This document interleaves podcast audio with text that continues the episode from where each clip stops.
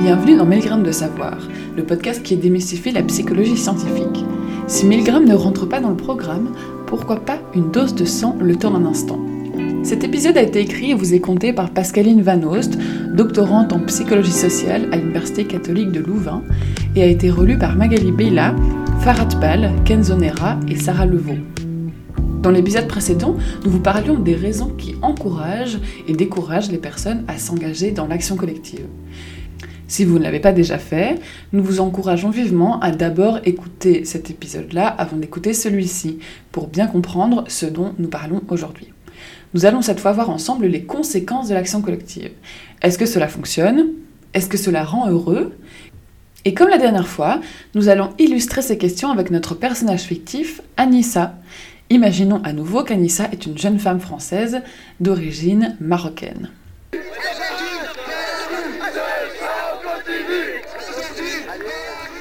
Pour commencer, on peut se demander si l'action collective, ça marche. Est-ce que les actions collectives peuvent mener aux objectifs visés et à une réduction des inégalités? A priori, il semble que cela fonctionne, au moins dans une certaine mesure. En effet, dans l'histoire, de nombreuses avancées ont été obtenues grâce à des actions collectives. Même si elles peuvent varier par leurs approches et par leurs stratégies, les actions collectives sont difficiles à ignorer, notamment d'un point de vue médiatique. Elles éveillent l'attention. Or, un problème fréquent, c'est que les personnes avantagées, par exemple les personnes blanches, si on parle d'inégalité raciale, ont tendance à être apathiques devant les inégalités. Par exemple, Anissa se rappelle bien de l'image de personnes manifestant contre le racisme et les violences policières qui scandaient J'ai les mains en l'air, ne tirez pas à la suite du meurtre d'un adolescent noir aux États-Unis. Cette action avait éveillé l'attention des médias et elle avait éveillé son attention à elle aussi. Il est suggéré que l'action collective permet surtout de changer les dynamiques de l'opinion publique et de gagner l'adhésion des personnes spectatrices et de la société au sens large. La question de savoir si une action collective va fonctionner est donc complexe et dépend de comment sa structure et son approche seront perçues. En effet, entre les actions violentes, non violentes mais disruptives, par exemple un blocage, ou non violentes et non disruptives, par exemple le plus souvent les manifestations autorisées, eh bien nous parlons de choses parfois assez différentes. Pour répondre à la question de l'efficacité de l'action collective, on va ici distinguer les actions violentes et les actions non violentes. En ce qui concerne les actions non violentes, elles peuvent se montrer efficaces et ont permis d'obtenir de nombreux droits. Prenons notamment l'exemple de la désobéissance civile. La désobéissance civile, c'est quand des personnes désobéissent intentionnellement de manière publique et concertée à une loi en vue d'éveiller la conscience des autres citoyennes et citoyens sur une injustice. La désobéissance civile a été utilisée par les personnes noires aux États-Unis pour faire progresser leurs droits, mais aussi pour l'obtention du vote du droit des femmes, pour la dépénalisation de l'avortement, la lutte pour les droits des personnes sans papier et encore beaucoup d'autres luttes. Les grèves, qui sont une forme de désobéissance civile, sont à l'origine de nombreux acquis sociaux, comme les congés payés en France. D'un autre côté, des auteurs suggèrent que certaines actions non violentes peuvent être perçues comme trop harmonieuses et peuvent donc manquer d'impact. Le risque est qu'elles n'amènent pas un réel changement dans la perspective des personnes avantagées et qu'elles ne soient pas suffisamment efficaces pour créer un changement sociétal. Cet argument remet particulièrement en cause les actions les plus conventionnelles, comme les pétitions. Elles pourraient parfois donner l'illusion de contrôle en mettant l'énergie et la volonté de changement des activistes dans des activités qui sont en fait peu signifiantes ou peu efficaces. Si on regarde maintenant les actions violentes, évidemment elles ont moins de chances d'être perçues comme trop harmonieuses. Elles peuvent être ressenties comme une volonté de blesser autrui, et ainsi même les sympathisants d'une cause auront tendance à diminuer leur soutien à cette cause si l'action est violente. Par exemple, si Anissa est témoin d'une action collective dénonçant une banque finançant la production d'armes, Anissa pourra se sentir moins proche de cette cause si les activistes en viennent à casser le symbole de la banque et qu'elle trouve cela violent et négatif. Les actions violentes seront aussi moins appréciées des personnes avantagées car elles perçoivent les actions non violentes plus positivement que les actions violentes. Toujours pour parler de l'efficacité des actions collectives, les actions collectives ont plus de chances d'être efficaces lorsqu'elles permettent d'éveiller l'identification des personnes spectatrices et de créer un sentiment de connexion entre soi, les personnes spectatrices, et le mouvement social.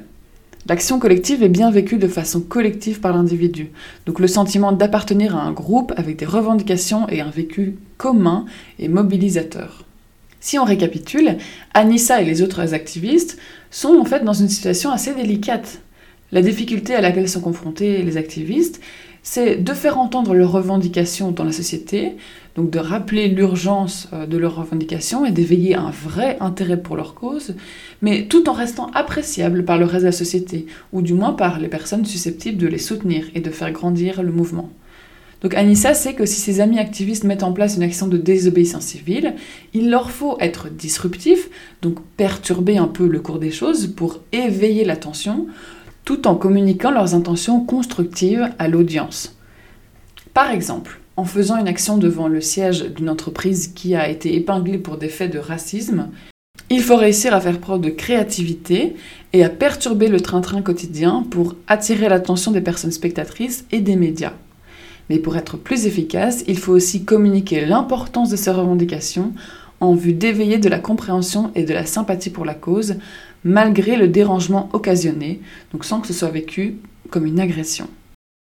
Nous venons de voir les conséquences que peuvent avoir les actions collectives sur les personnes extérieures au mouvement. On peut aussi se demander quelles conséquences elles peuvent avoir sur les personnes faisant partie du mouvement, notamment sur leur vécu émotionnel. Comment la participation à des actions collectives est-elle liée à notre vécu émotionnel? La recherche suggère que cela a des conséquences sur la façon dont on se perçoit, sur notre identité, non seulement personnelle, mais aussi groupale. La participation aux actions est par exemple souvent liée à des émotions de colère, voire de mépris envers le groupe contre lequel on proteste. Ainsi, lorsque Anissa proteste contre le racisme anti-asiatique en hausse à la suite du Covid-19, elle ressent peut-être de la colère et du mépris envers les personnes commettant des actes ou tenant des propos racistes. La participation à des actions générerait aussi des émotions positives, comme la joie et la satisfaction, et nous permettrait de nous sentir plus habilités, empowered, d'avoir un sentiment d'auto-efficacité.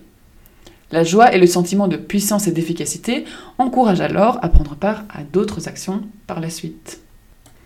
Prendre part à une action collective peut donc entraîner, entre autres, des émotions positives, mais est-ce que cela veut dire que les individus qui s'engagent en action collective sont plus heureux? Eh bien, peu d'études ont été menées sur ce sujet. Mais jusqu'à présent, elles montrent que l'activisme est lié avec une satisfaction de la vie plus élevée et des émotions positives. Concernant l'inquiétude, une recherche qui a examiné des militants et militantes pour la paix a également montré que ces personnes étaient plus inquiètes pour des questions globales, mondiales, comme la destruction de l'environnement, mais s'inquiétaient moins pour leurs propres problèmes personnels. Anissa relativise ses problèmes personnels mais s'inquiète souvent pour l'égalité des chances des autres femmes et des autres personnes d'origine étrangère en France. Que vous soyez activiste en herbe, habitué des actions et manifestations ou pas franchement engagé, nous espérons que ces deux épisodes vous ont permis de mieux comprendre les dessous de l'action collective, ses antécédents et ses conséquences. N'oubliez pas que toutes les références de ces épisodes et tous les autres épisodes sont en ligne sur le site www.1000g.ulb.be.